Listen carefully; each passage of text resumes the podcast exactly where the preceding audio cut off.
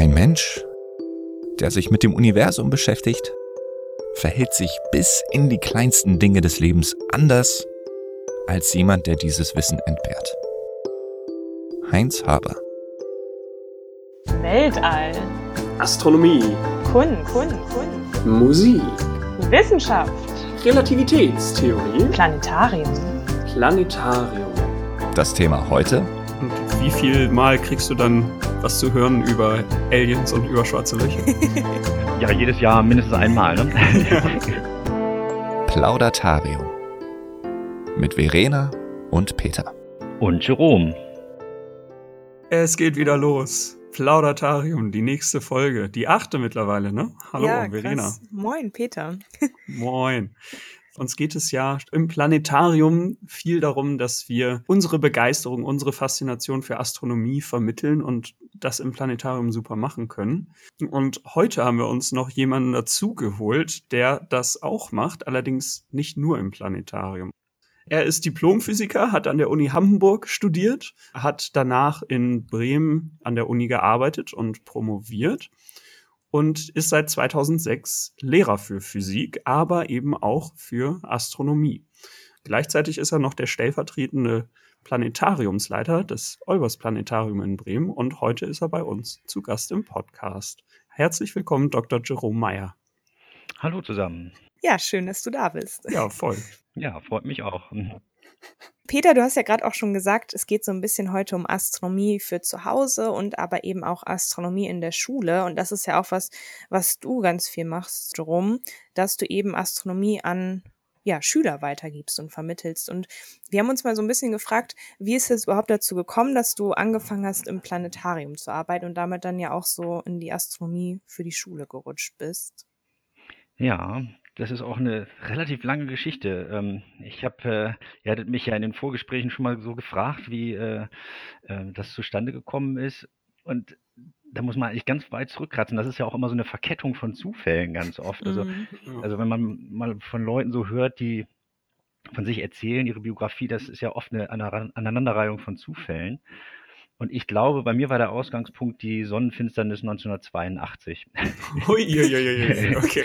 Damals war ich nämlich noch sehr, sehr klein und äh, bin in die Grundschule gegangen und irgendwie haben meine Lehrer zu mir gesagt, du findest doch solche Sachen immer interessant, willst du da nicht mal hingehen zur Olbers Gesellschaft, die ja hier ähm, das Planetarium damals auch schon benutzt hat und die Sternwarte hier in Bremen betreibt. Und äh, da, äh, ja, da habe ich irgendwie Feuer gefangen für die Astronomie, kann man sagen. Und ähm, etwas später dann habe ich so diesen klassischen, äh, diese klassische Biografie durchlaufen am alten Gymnasium. Äh, damals war Dieter Vornholz der Leiter des Planetariums, hat einen Astronomie-Grundkurs an der Schule dort gemacht und in der achten Klasse auch in der Astronomie AG. Und das habe ich alles mitgenommen, das komplette Programm.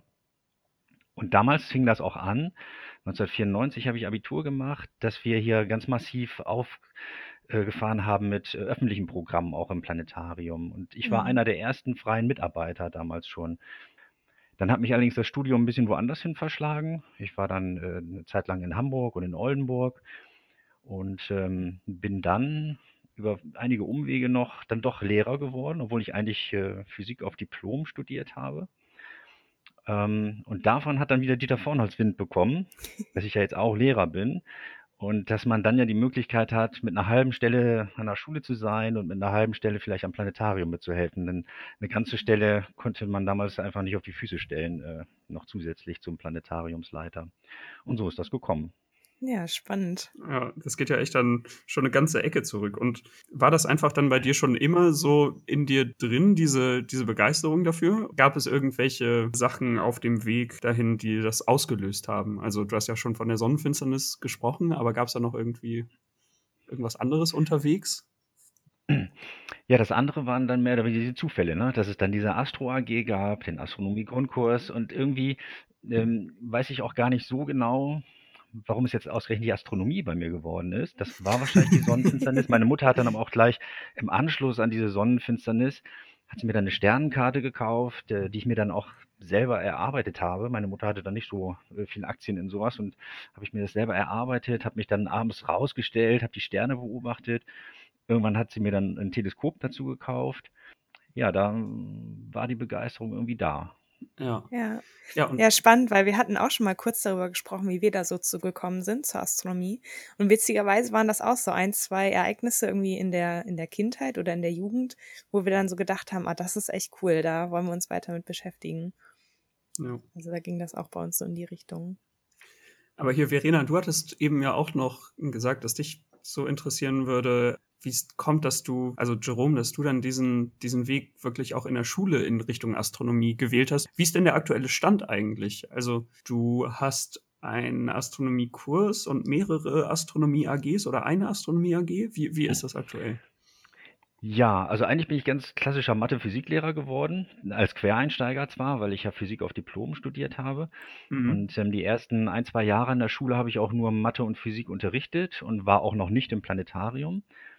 Und dann kam das mehr oder weniger alles fast gleichzeitig. Also dann kam Dieter Fornus auf mich zu, hat mich gefragt, ob ich nicht ein bisschen im Planetarium machen möchte.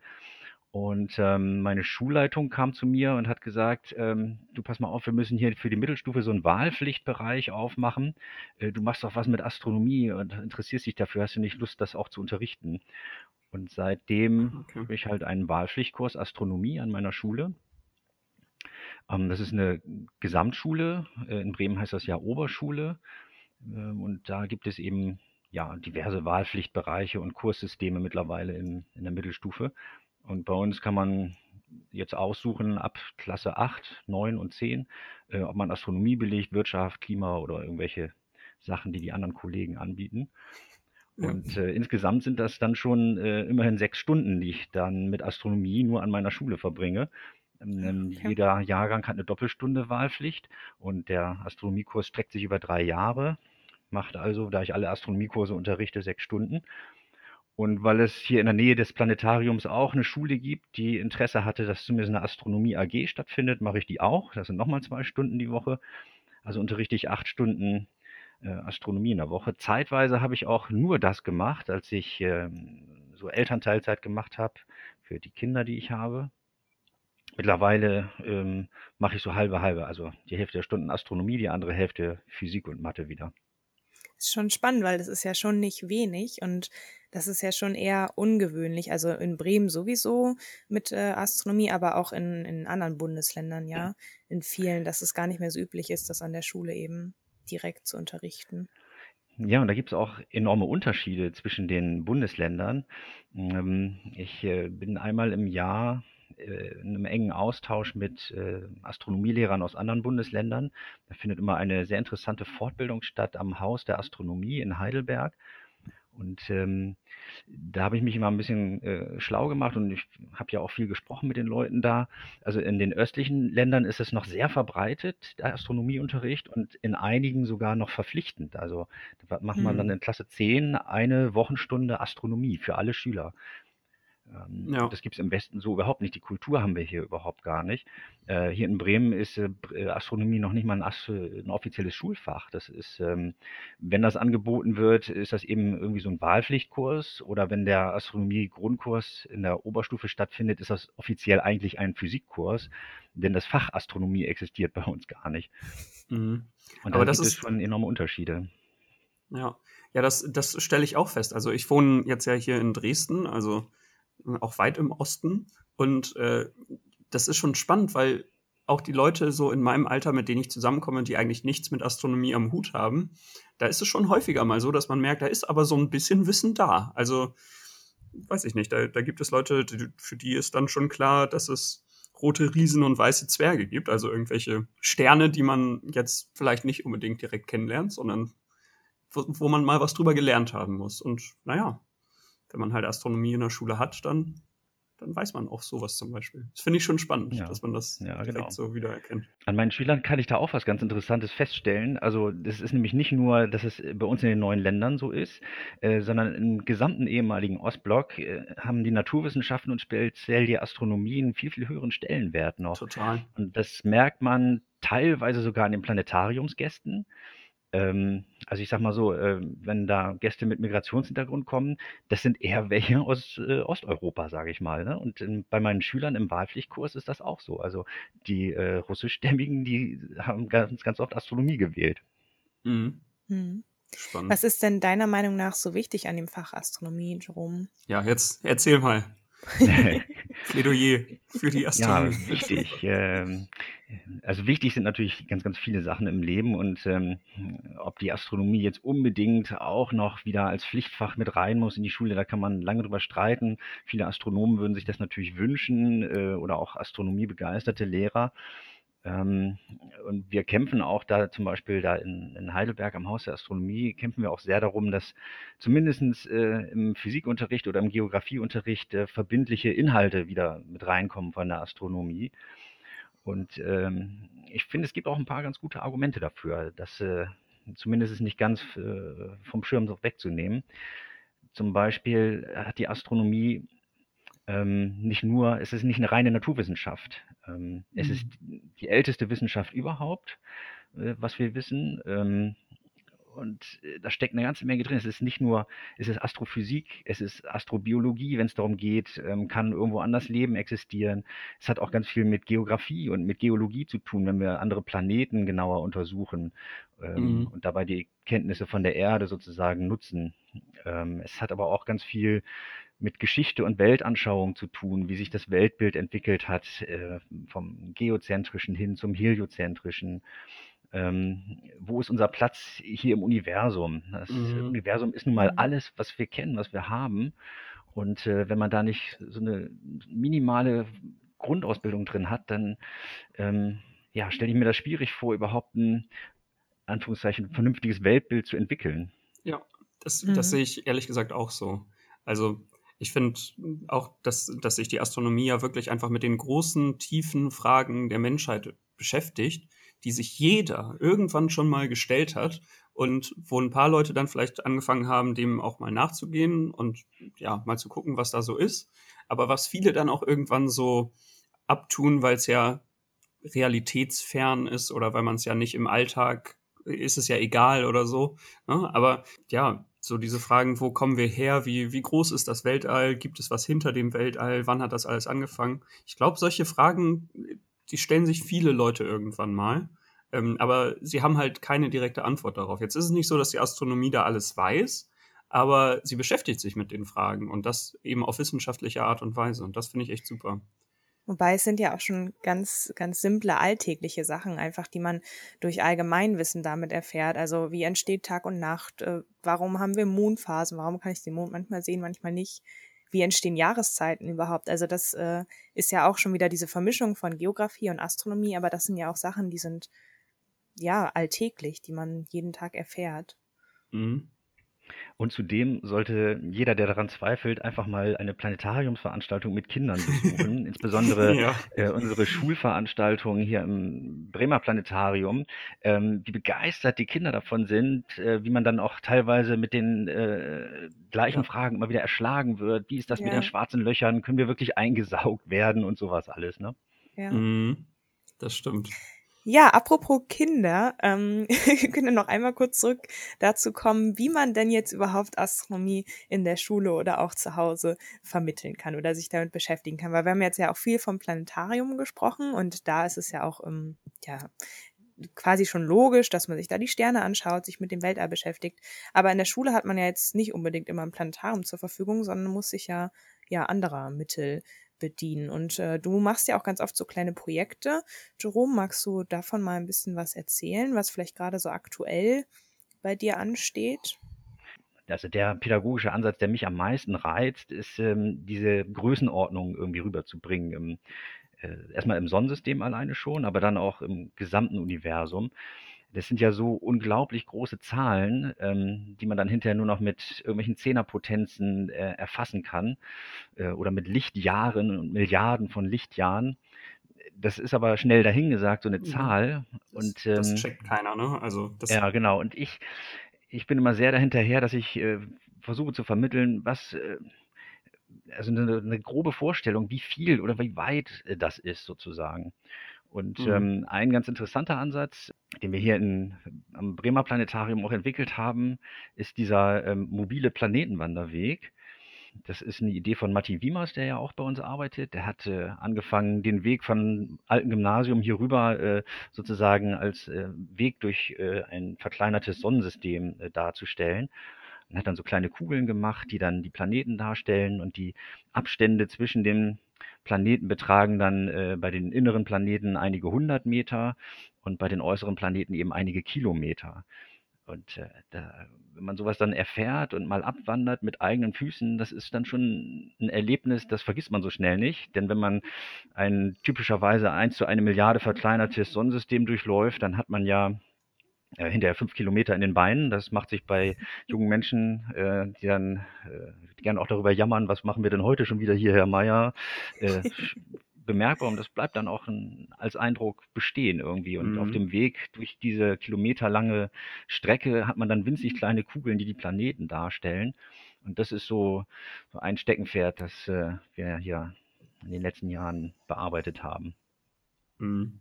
Ja, ich habe das tatsächlich auch das erste Mal so richtig verstanden, als ich in Hude den Planetenwanderweg gelaufen bin. Da hat es bei mir auch Klick gemacht. Vorher war es auch so, dass ich das überhaupt nicht abschätzen konnte.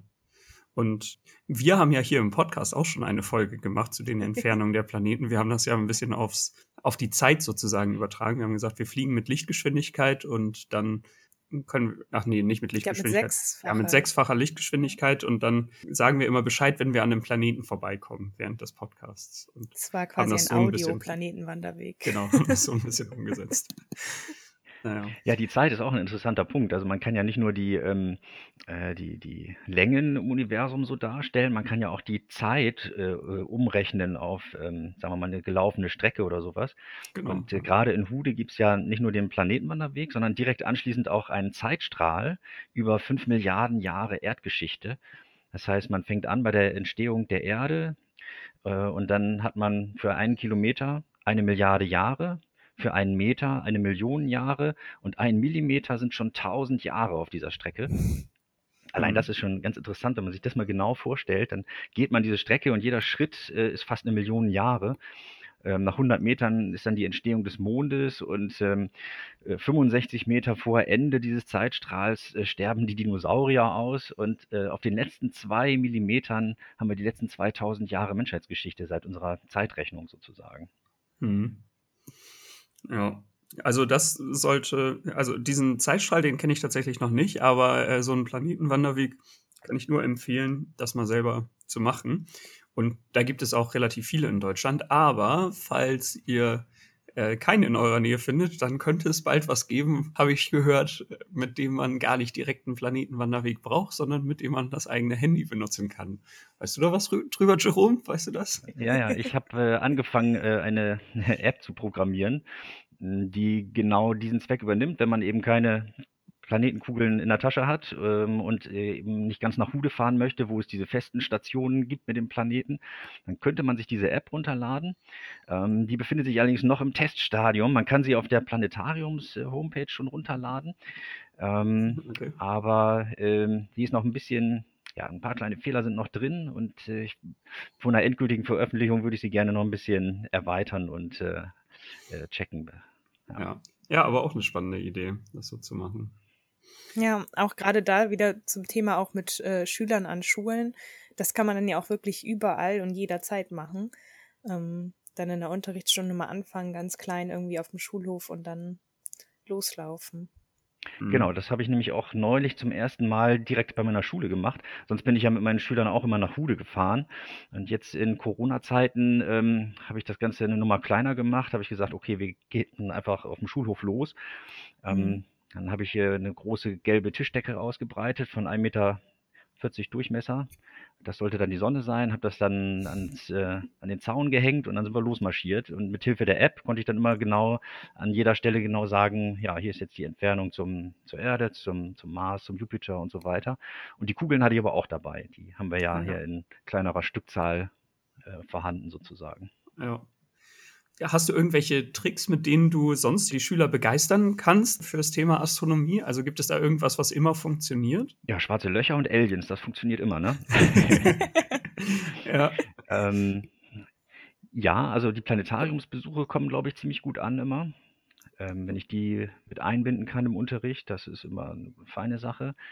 weil man da dann auch ähm, ja nochmal ganz anders äh, die Sachen erklären und darstellen kann. Wenn ich dann zum Beispiel dran denke, wenn man dann im Astronomie-Wahlpflichtkurs kann, kann man ja ein bisschen tiefer auch einsteigen. Dann macht man nicht nur die Planeten einfach so mit ihrer Reihe, äh, der Reihenfolge und mit den Entfernungen, sondern spricht man vielleicht auch mal über die Keplerschen Gesetze und über Rückläufigkeit am Himmel. Und das kann man natürlich im Planetarium auch ganz toll darstellen. Und das finden die dann auch relativ spannend. Und was speziell an unserer Schule auch sehr schön ist, wir haben im letzten Jahr von diesen drei Jahren, die sie diesen Wahlpflichtkurs belegen, äh, eine Projektarbeit. Und die Projektarbeit ist automatisch auch immer dem Wahlpflichtkurs zugeordnet, sodass dann alle auch die Möglichkeit haben, ihr Lieblingsthema dann ähm, in Astronomie sozusagen zu bearbeiten. Das ist auch immer eine tolle Sache. Und wie viel Mal kriegst du dann was zu hören über Aliens und über schwarze Löcher? ja, jedes Jahr mindestens einmal, ne? ja, ja. ja, Verena, da müssen wir auch noch eine Folge drüber machen. Aliens Ja, auf jeden und schwarze Fall. Löcher. Ich wurde tatsächlich auch schon drauf angesprochen, ob wir nicht mal was über schwarze Löcher machen können. Also, Ja. Ich habe, glaube ich, auch keine Planetariumsveranstaltung, wo nicht eine Frage zu schwarzen Löchern und Aliens kommt. ja, Ja. ja stimmt, das, das geht echt immer. Mhm. Ja. ja.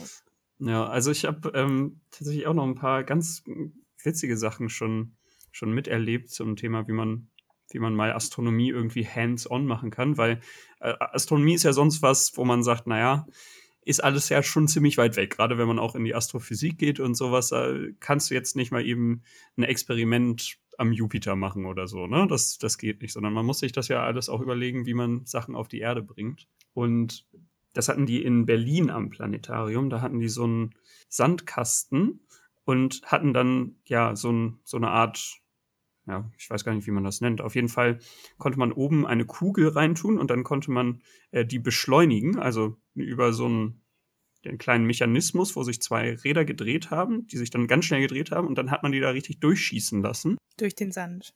Ja, in den Sand rein Ah. und hat damit sozusagen so einen Meteoriteneinschlag simuliert. Ähm, das Ganze kann man heutzutage super easy aufnehmen mit ähm, einer, ja, einer Handykamera, die in Zeitlupe aufnehmen kann. Dann kann man richtig schön sehen, wie halt so ein Meteorit in Zeitlupe einschlägt und einen Krater verursacht. Und äh, das fand ich auch ziemlich cool zum Beispiel, sehr beeindruckend, dass, dass sowas funktioniert. Ja. Ja. Ja, es geht letztendlich ja irgendwie immer darum, auch im Planetarium oder an anderen Orten, Astronomie mit Hilfe von Modellen irgendwie zu vermitteln und Mhm. weiterzureichen, weil ja es eben in anderen, in den normalen Maßstäben, sage ich mal, alles so unglaublich unvorstellbar ist, dass man sich da gar kein richtiges Bild von machen kann.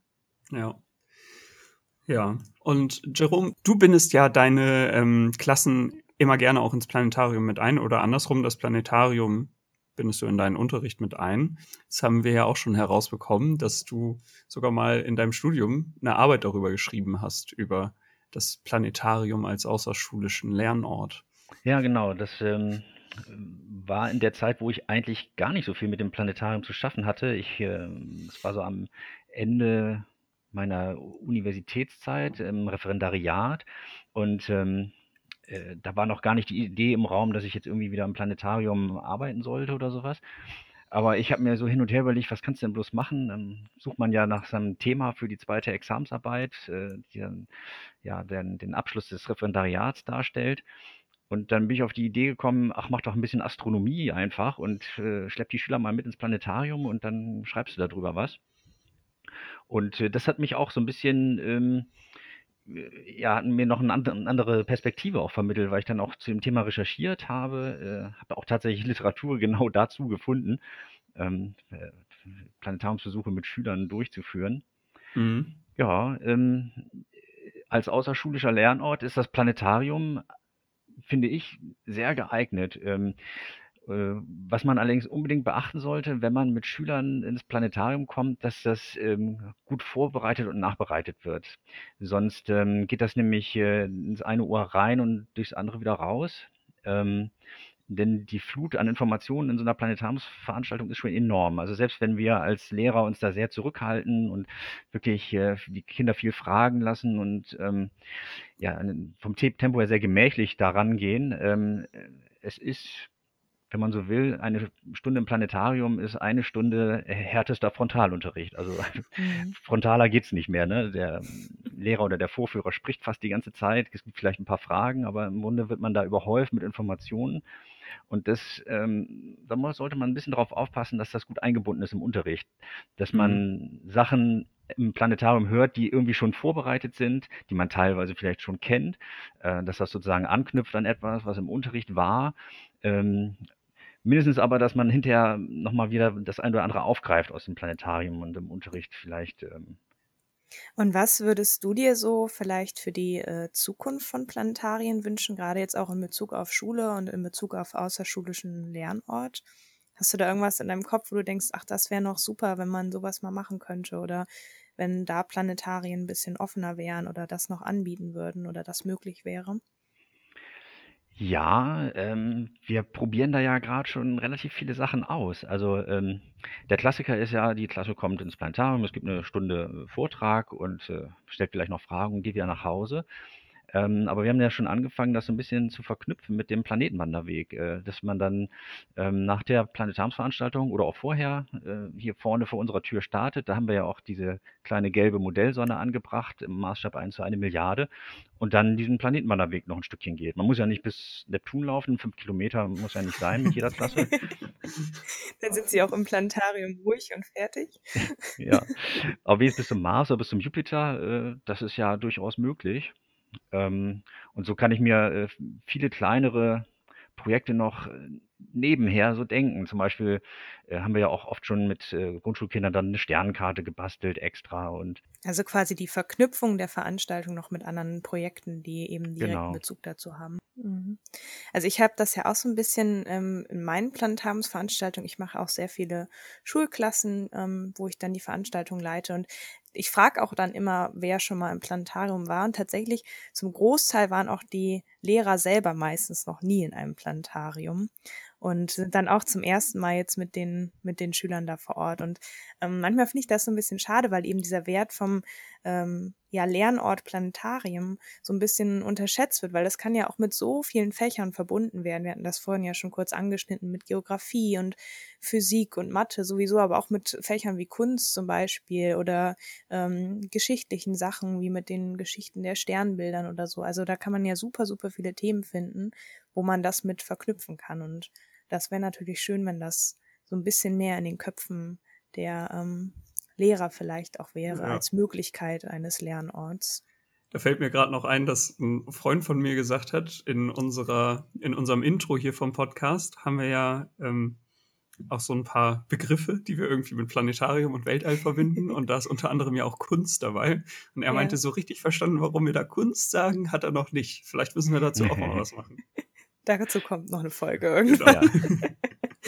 ja.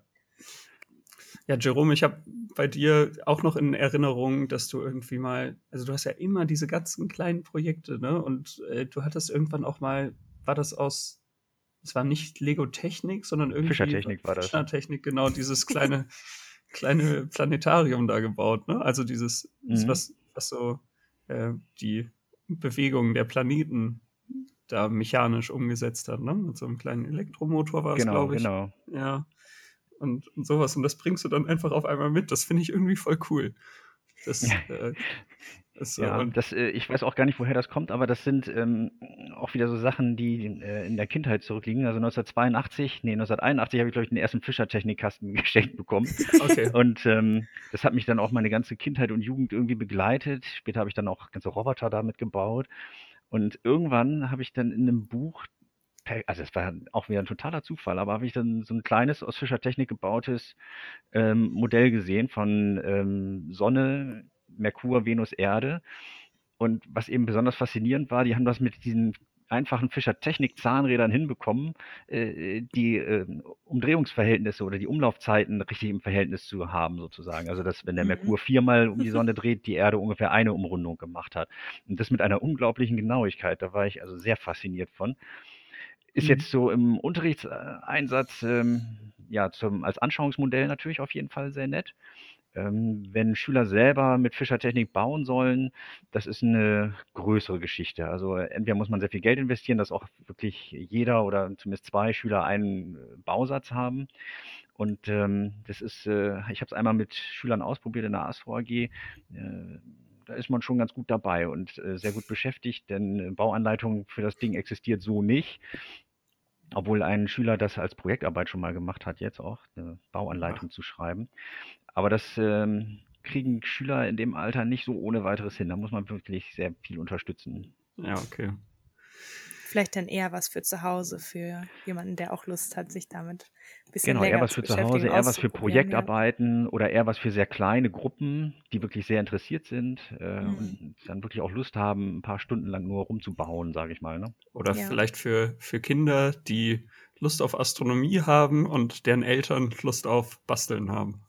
Mhm, ja, Oder so. genau. Ja, das wäre optimal, ja. Ja. ähm, ja. Ja, Jerome, ähm, ich glaube, wir kommen so langsam jetzt zum, zum Ende. Aber eine Sache äh, würde ich trotzdem gerne noch von dir wissen. Und zwar würde ich gerne wissen, was war denn eigentlich bisher dein schönster Moment im Planetarium? Ähm, also so spontan fällt mir kein Moment ein, wo ich sage, das war der schönste. Ähm, aber es gibt ein paar Momente im Planetarium, die immer wieder mal kommen und äh, die mich dann auch hinterher immer noch so bewegen. Und zwar ist das, ähm, also Lehrer werden das kennen, äh, es gibt so diesen Moment, wo man merkt, ähm, ja, man hat irgendwie Zugriff zu dieser Klasse oder irgendwie äh, das, was man gerade gemacht hat oder wie man das gemacht hat, äh, das kommt gerade wirklich gut an, wenn so eine Begeisterung in der Klasse da ist und wenn dann entweder indirekt über die Fragen oder auch ganz direkt als, als Kompliment beim Rausgehen diese Begeisterung auch äh, rückgemeldet wird. Ähm, das sind schöne Momente. Da, dann gehe ich raus aus dem Planetarium mit dem Gefühl, äh, ja, da hast du jetzt vielleicht ein paar kleine äh, Lichtlein angezündet sozusagen, die sich jetzt weiter für Astronomie begeistern. Hm. Mhm. Ja, das ist sehr schön. Das, den Moment kenne ich auch. Auch, Ja. also von den normalen öffentlichen Veranstaltungen. Ja, auf Genau. Ja, schön, Jerome. Dann vielen Dank, dass du heute da warst und so ein bisschen uns da in die Welt der Astronomie in der, in der Schule und in, in, in deine Welt der Astronomie ein bisschen gelassen hast und ein bisschen was gezeigt hast davon. Ja, vielen Dank für die Einladung. Ja. Vielleicht konnten wir ja den einen oder anderen motivieren, jetzt auch einen Planetenwanderweg mal zu laufen. Genau. Oder genau, wir werden auch im, noch im Podcast darauf hinweisen, wenn dann die App von Jerome wirklich komplett äh, verfügbar ist, also runterzuladen ist aus dem Play Store. Ansonsten würde ich sagen, verabschieden wir uns jetzt so langsam und Genau. freuen uns dann auf unsere nächste Folge.